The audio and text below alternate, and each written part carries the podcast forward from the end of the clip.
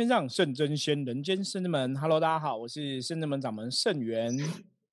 嗨，大家好，我是妙念。嗨，大家好，我是妙元。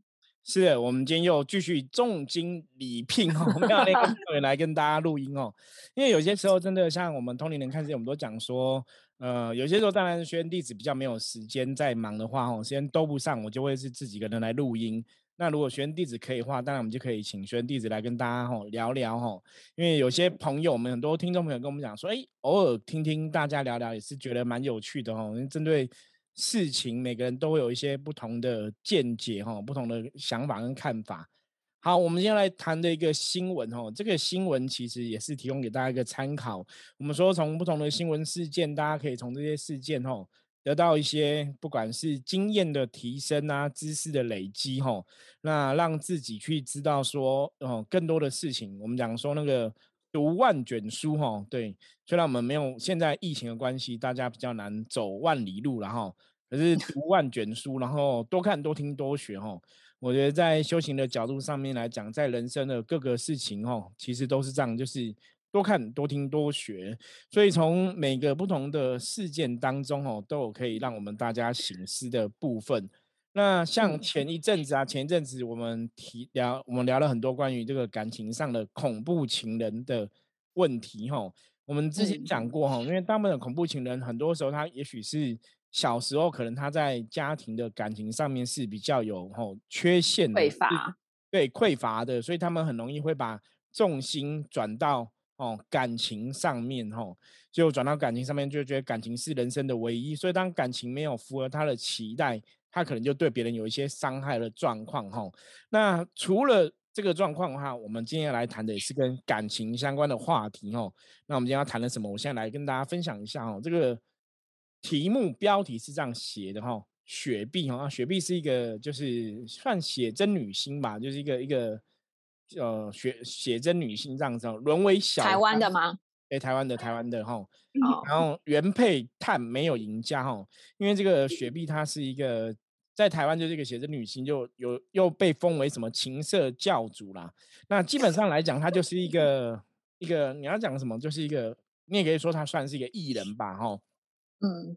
有些人可能知道，有些人可能不知道，可是那都不重要哦。我们要讲重要，是因为他被曝介入他的老板哦，老板跟老板娘的婚姻就对了哈，就是那甚至他就跟他老板还真的生下女儿，所以这是证据确凿嘛哈，就是他真的跟老板有一腿这样子，所以就被老板娘被这个原告哈告他侵害配偶权。那一审结果出炉哈，他们就是变老板跟。这个雪碧就要赔这个老板娘，要赔新台币四十五万元哈。那老板这个部分呢，因为他也有侵害什么名誉哦，侵害名誉权的这个官司，另外要赔十万哈。那他的原配啊，原配就这个老板娘就觉得说，他就提出个东西，他说这个事件中。哦，人家觉得，哎，你你你打官司赢嘛？你你老公跟别人乱来呀，吼，然后生下小孩，那你打官司赢了，这个权利你获胜的吼，就是法院判下来，你也是获胜，然后可以拿到钱这样子。然后他就说，你应该会觉得还蛮开心的嘛，因为你打赢官司。那其实这个老板娘哈，她一个人，他们她跟她老公有三个小孩，你知道吗？然后她就说，其实这个事情哦，她也没有觉得很开心，她觉得没有。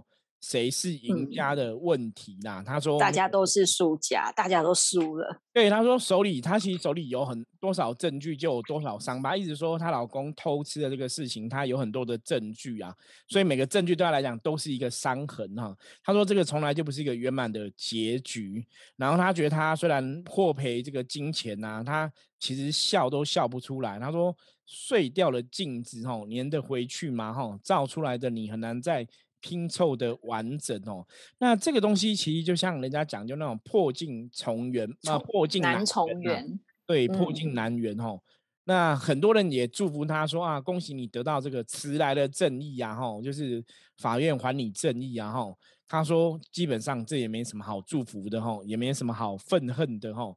他说这辈子他，我这应该是他对他老公讲，他说这辈子我没有负你，吼，照顾小孩，带他们一起生活，没有对不起任何人，就是给自己最好的交代。所以有些人就觉得哇，这个表现的是人家讲为母则强，你知道吗？吼，那因为刚好这阵子高嘉瑜委员的被新闻新闻很大嘛，哈，所以这个这个新闻是在最近刚出来哈，所以他也奉劝全部的女人们哈，如果你真的处在一个被施暴的关系中，还是要勇敢的离开哈，不要隐忍，不要让沉默助长暴力。其实我觉得这个讲的非常好，因为真的沉默会助长暴力哈。我们以前有句话叫“姑息养奸”，就是你该有一些表示表表达的，大家真的要勇敢站出来哈，要对一些事情有一个评断跟分析哦。你不要说很多东西都不敢讲哦，然后真的像他讲让就我们讲“姑息养奸”嘛哈，因为很多时候哈，有些东西社会上能量的流动，我们之前跟大家分享到说。你要让能量流动，你真的要去驱使那个能量哦。所以你该说的，你还是要讲，你不能当做没这回事。对，不过我觉得今天这个东西也是要跟大家讨论，就是关于感情这一件事情啦。因为我觉得他看的还蛮豁达的，因为大多数人你遇到感情上面的一个状况不好啊，对，其实大家都会觉得说啊，可能你会自怨自艾，或是在那边哀天。哭地呀，哭地，对，抱怨呐，或者说会有咒骂对方，你知道吗？哈，会有咒骂。可是我觉得他就是接受这一切，我觉得这也是一个。当然，我觉得老公劈腿对老婆来讲一定是一个伤害，伤害。可是你，你情愿在那边哭天抢地，在那边哀怨自己怎么这么可怜，你不如真的就是勇敢接受，因为。我我觉得感情里面很无奈，然后就像他讲说，虽然官司赢了，可是基本上这个世界没有谁是赢家。我觉得这个讲法很正确哦。像以前我有看这种新闻，就是说你觉得小三一定是赢的吗？就是虽然说小三哦，这个老公离婚了，跟小三在一起，小三一定是赢的吗？我跟你讲，真的不是哦，未必。嗯，我们真实的，像我以前遇过个客人的案例哦，那个客人当初也是老板的秘书哦，老板的秘书，然后就变台上总裁，对，就。其实古时候发生蛮多种事，哦，飞楼台呀。小小说写的是真的，然后没有类似这样，老板秘书，然后就变成哦，就是小三嘛，哈，然后就真的变成老板的情人，然后就真的变成老婆，哈。我遇过那个案例就这样子，他就是本来是老板秘书，后来就干掉大老婆，他就被扶正了，对，被扶正的就变成老婆这样子嘛。那以前那个老板跟大老婆是有生小孩的，那老板经济能力真的是还不错啦，就也是算是蛮有钱的。然后是真实案例哦，然后小孩不是就前妻的小孩，对不对？所以前妻的小孩那时候也比较大了，所以其实是懂事的，所以也会知道说，就是你这个后母有没有干掉我妈妈这样子？你后母就是抢，就是把我妈妈挤走嘛，还有父母离婚，所以前妻的小孩子也不会给这个小三。好脸色看，因为虽然后来他被扶正，后来就就进入这个呃老板的家里嘛，就跟老板结婚，对不对？可是前妻的小孩子还是跟老板在一起嘛，所以那个小孩子都不会给他好脸色看，对。然后因为有些时候，我觉得这当然不是我们在在呃批判这个事情，我觉得我只要讲我感情很无奈，因为这个老婆啊，她本来是小三变老婆嘛，然后后来呢年纪大一点的，你知道人都会老，有没有？那当你年纪大，有更年轻的出现。对，问题来了，他曾经是小三，后来变老婆，对不对？那他年纪更大，人家多大？大概六十岁啦。因为我认识这个客人，他就六十岁。那老公大概可能就七十几这样子哦。好，问题来了，老公也有别的秘书啊，你知道吗？然后更年轻，嗯，所以他就刚毕业，又很担心老公跟秘书会不会怎么样吼，然后就来卜卦问这个事情。好，那我问你，如如果说是那个妙妞妙缘，我们都会象棋占卜嘛？如果你卜出来说他那个老板真的跟那个秘书有一腿，你要怎么回答这个问题？就说啊，我们就是都已经风水轮流转，是不是？到这个年纪，这个康展，我们要有气度。哦，对呀，你就跟他这样讲，你你这样讲要有气度，是你就是直接跟他讲说老老公有一腿了吗？你是这样讲？没有，我没有刚刚有气度。如果他喜欢跟年轻朋友聊天，我们就把他当成就聊天哦，不要不要去想太多，因为他可能觉得说年年轻人有很多的热情想法，他对他来说可能是新的刺激，所以他可能一直都会喜欢这样子的互动方式。嗯。那可能现在还没有发展到那个地步，但是你可能可以稍微点醒他说：“哎，我们还是有一个家，我们还是有孩子需要我们的关注，我们还是有一个家庭，适时的提醒对方这件事情。嗯，了解。可是他比较遗憾的是，因为他跟那个老板没有没有小孩，是不是？对，所以他等于是腹背受敌，你知道吗？有前妻的小孩子对他不爽，然后又有新的小三威胁，哦。对，可是你说你刚刚说你这个问题，你不会跟他照实讲就对了。对啊，我觉得如果真的要照实讲的话，可能还是会讲一下，让他知道意思啊。但我不会明讲说，对他现在背叛你，我觉得这好像有点太伤人。但是会也让会让他知道说，对他确实可能有一些比较好的女性年轻友人在旁边干扰他这样子。那如果是妙念，妙念你会怎么回答这个问题？说你卜卦了，觉得说其实他今天来。占卜就表示说，应该是有一些征兆哦，那也很厉害哦。的确是。对，所以其实占卜的结果不用告诉他，他应该也是心知肚。对，那可能就是要去告诉他说，嗯，不管怎么样，都已经牵手了好几年。对，那也许就是可以给他一些空间，你也给你自己一些空间，然后把彼此的距离稍微拉开一点点。因为有距离，就会有所谓的神秘的感觉。然后趁这个时间，你稍微去沉浸一下自己，甚至于去外面，就是帮自己充个电。再回来之后，然后再约一个比较特别的节日、特殊的节日，大家聚在一起。也许你的先生会发现你有不一样的地方，到时候他反而会对外面的觉得说那种比较一般、比较刺激的，对他。他可能就会觉得说啊，那不好玩了。然后看到你的改变之后呢，可能他又觉得觉得发现你的好，发现你的美好，还是家里比较温暖。我觉得这样可能会不会是他想要的结果？对，我觉得哎，妙言妙念讲的都很好哈。因为其实这个是真实案例。那其实因为当然站站在占卜的立场啊，就卜卦立场来讲，我们算出来是要跟客人回答嘛哈。所以那时候其实我算出来，我我大概说法跟妙言说法差不多。我说，哎，看起来就是好像跟老公就是女人缘比较好，所以跟这些女人呢，我说商场上，因为老公也是大老板，然后经济能力蛮好的，是 N 字塔顶端的那一群人就对了。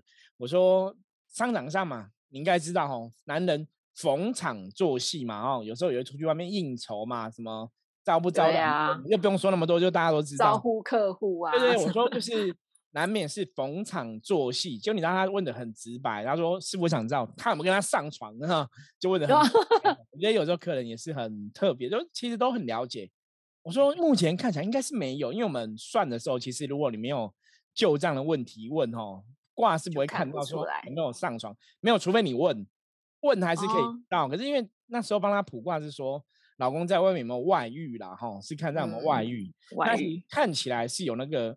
感觉，可是这种东西有时候我以前，我记得以前在做这行，我曾经遇过那种长辈，他说你不要去跟人家讲人家有没有外遇，他说那种外遇的东西哦，你要真的有证据，你不要说你占卜的结果有，你就一定讲有。他说这种东西有时候会有风险呐，那最大的风险就是如果你没有办法证明，你说虽然有哈，你没有证据，搞不好人家觉得我们是妖言惑众或怎么样，或是挑拨离间嘛哈。所以通常这种状况真的其实不过，真的像妙念讲的。通常会来问，应该他们都心知肚心里有底了。对，所以他就直接问说，他只想知道他有没有跟他上床，因为其实题目问错啦，不能讲外遇。他 他已经知道说，已经大概他已经很有底了啦，就是真的外面有人这样子。那我们算出来说，也觉得那个哦，像象棋在算这种东西，我就说，哎，看样子那个几率是蛮高的。对，可是我们就不会直接跟他讲说一定有嘛哦，因为有些时候这种东西你很难去讲一个很清楚的一个状况。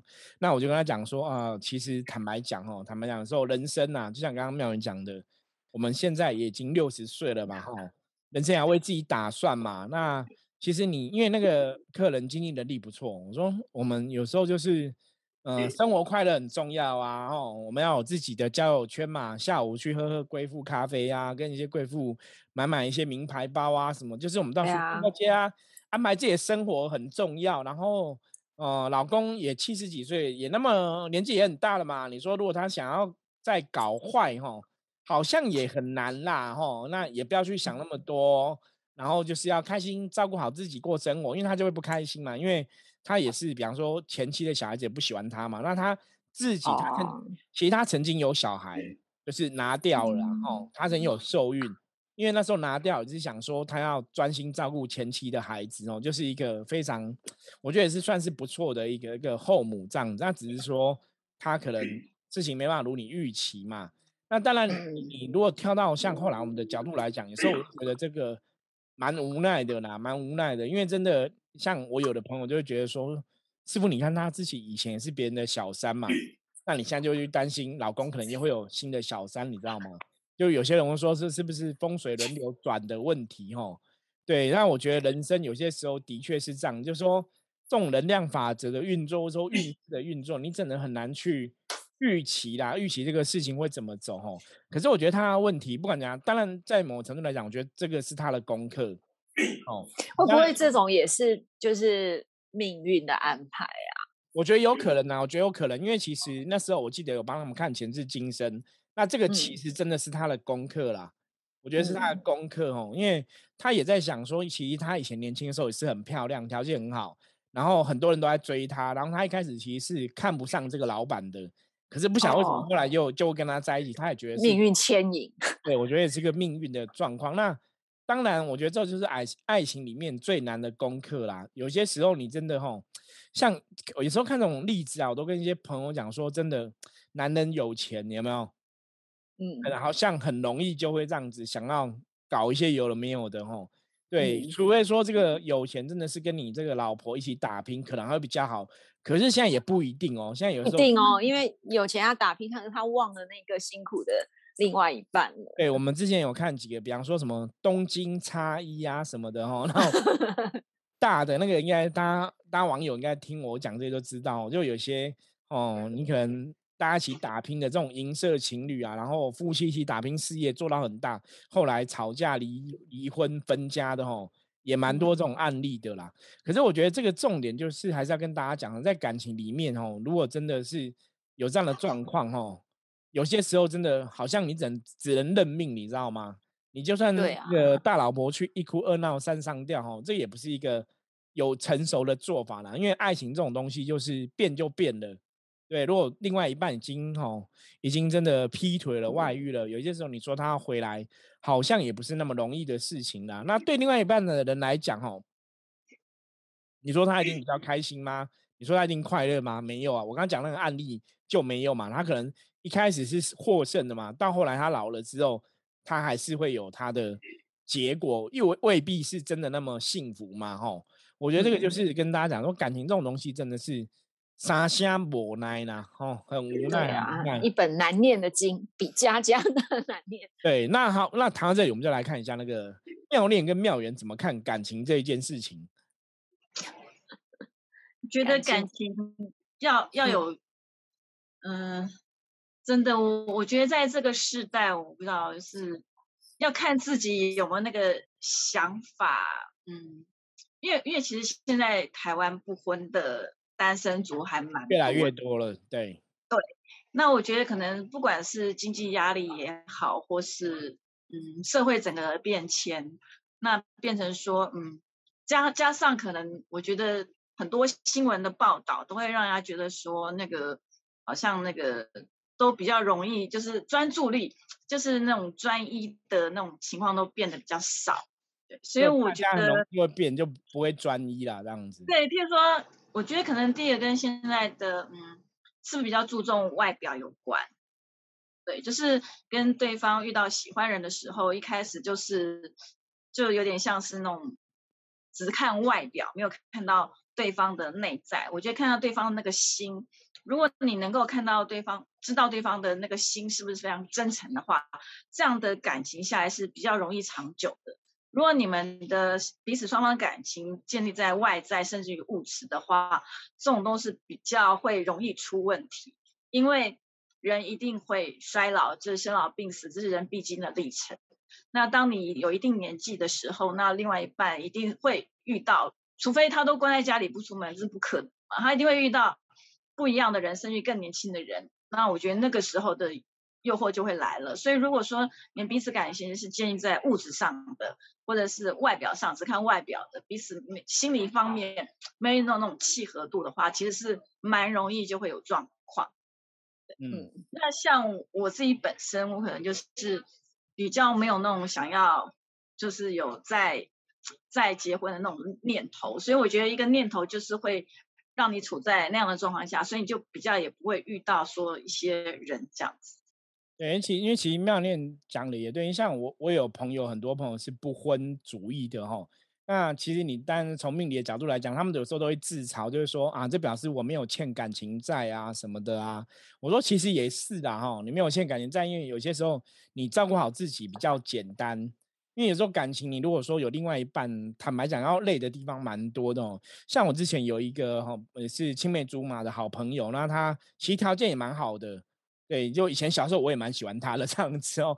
对，那当然后来缘分没有那么深嘛，哈。那他就是有结婚这样子。那因为他条件很好，就是他嫁一个老公，我都不晓得说到底是命运。跟那勾渣郎有一句话话，我不晓得有没有听过，有有句话，老公什么虽然某虽然某虽对对虽然那也很厉害，那你跟我 心灵相通呢。虽然某虽面哈，他真的就是条件蛮好，然后就也是结婚，然后有生小孩这样子。可是她就是因为可能条件不错，所以老公就很怕，就会担心说，因为老公条件没有她那么好，没有那么好看，然后女生蛮好看的，就怕说会出去会不会被别人追走啊？然后出去会不会说哦，就是不回来，反正就很担心，所以都把她关在家里，你知道吗？就是那个限制，我觉得还不至于到恐怖情人，可是的确是有比较强的占有欲，就是。他都在家里，然后也不会去交朋友，所以他都在家做事情，所以后来就变上网做网购、网拍这样子，因为他都没有工作，然后他也不用工作，因为老公经济能力还 OK，所以他就在家无聊就就网购啊什么的，然后就生小孩这样子，好像生了不知道两个还是三个吧，然后年纪也蛮轻的，因为年纪比我还轻，你看我现在四十几岁，他年纪他大概四十左右吧。好，那到后来你看四十左右生了两个、三个小孩这样子，到后来还是离婚，那当然我没有去细究为什么离婚。那离婚之后，因为我刚才讲嘛，他条件不错，所以自然是很多人在追他嘛。我就问他说：“那你还会想要再结婚吗？”就你知道他怎么回答？他说：“嗯，短时间内一点都不想。”他说他现在很坟墓，这个坟墓太可怕了。对，他说他现在很轻松，他就是上班嘛，然后下班回去就做自己想做的事。他说：“我不用下班回去，我明明很累了。我如果今天交个男朋友，我还要去按耐男朋友的情绪。”然后我明明假日，我现在很累，她是女生嘛，然后我明明假日现在很累，我今天假日就想要在家休息什么的，我可能还是假日还要还要再去陪男朋友约会，她都觉得她不想要再搞这个事情了，这样子哦，就是你走过一遭就会知道，所以很多时候我都跟很多朋友讲说，对感情这种事情好像就随缘吧，我觉得有缘，当然我们就就有另外一个人跟我们有这个缘分，我们就好好去经营。可是有些时候你说没有另外缘分，真的不好吗？好像也没有那么糟哦，因为现在毕竟时代不一样，有时候你自己一个呃单身贵族，其实你可以赚钱自己使用，然后照顾好自己，好像也没有特别不好这样子。对对啊，那接下来我们来听看妙缘来分享一下。好，我觉得以前啊年轻的时候，你都会喜欢那种。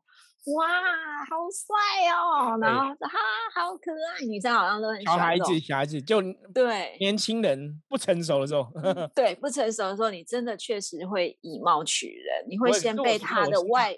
在我们现在偶尔还是会觉得帅跟美，大家还是会看呐。我觉得这是人性 啊，真的。对啊，因为人都是视觉动物，所以你一定会先从外在去看，说，哎，这个人你喜不喜欢？如果看你都不喜欢了，你怎么跟他相处呢？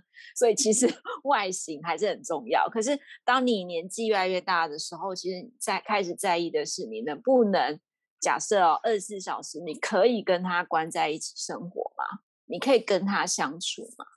我觉得这是一个很重要，你们有聊不完的话题吗？你们有相同的呃共同的嗜好，就算没有共同嗜好，但是你可以呃彼此在一个安静的空间里面，各自的很自在的生活，对，做自己喜欢，这个真的比较重要，而而而不是外在就外在没办法去包含这一切，内心感觉是更重要的。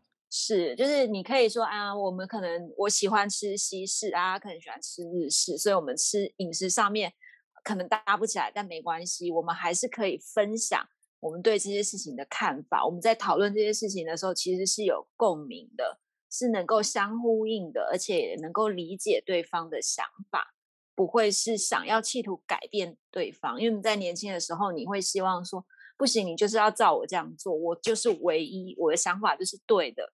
其实我觉得很多时候的争执都是在于，我觉得自己的看法是对的，但另外一半可能不觉得啊。那在年轻的时候就很容易因为这样的事情吵架，所以我觉得对于感情，其实真的就是随缘，但是能够呃走下去的唯一，我自己觉得唯一的看法就是你真的能够很自在的跟他相处，而不是呃我跟他相处，可能我还要委曲求全，可能先 伪装成。假设我是一个很食量很大人，可我在他面前，我每次出去我都要吃一点点。那你就是没有做自己，没有真诚的面对。对对，所以我觉得这个长久下去，一定也会对方也会知道。那其实嗯，妙妙云讲的，我觉得很正确。因为其实真的感情哦，就最后我们想跟大家分享，就感情上面来讲，真的要真实的做自己啦。我觉得要真实的面对哈，因为你跟大家在。另外一半相处的时候，你把真正的自己拿出来的时候，如果对方也可以接受，你们才能真的走长久。所以，像之前我们有也有跟大家分享过，说感情上面来讲，最好是找到那种真的有共同的兴趣、有共同的话题嘛。因为很多夫妻是可以那种促膝长谈，你知道吗？我知道有些夫妻是他们有共同兴趣，结婚之后还是可以聊天聊很久。可是有的是结婚之后就没什么好聊了，那就那其实相看就觉得很厌烦。对，那真的很严重。那真的久了之后，真的会走到离婚哦。像很多就是你已经没有共同话题，人生价值观什么都不一样哦。因为包括价值观这个东西，如果说大家彼此的价值观不一样，比方说老婆就很爱乱花钱，爱乱买包包，老公很省，我跟你讲，那到后来还是会离婚哦。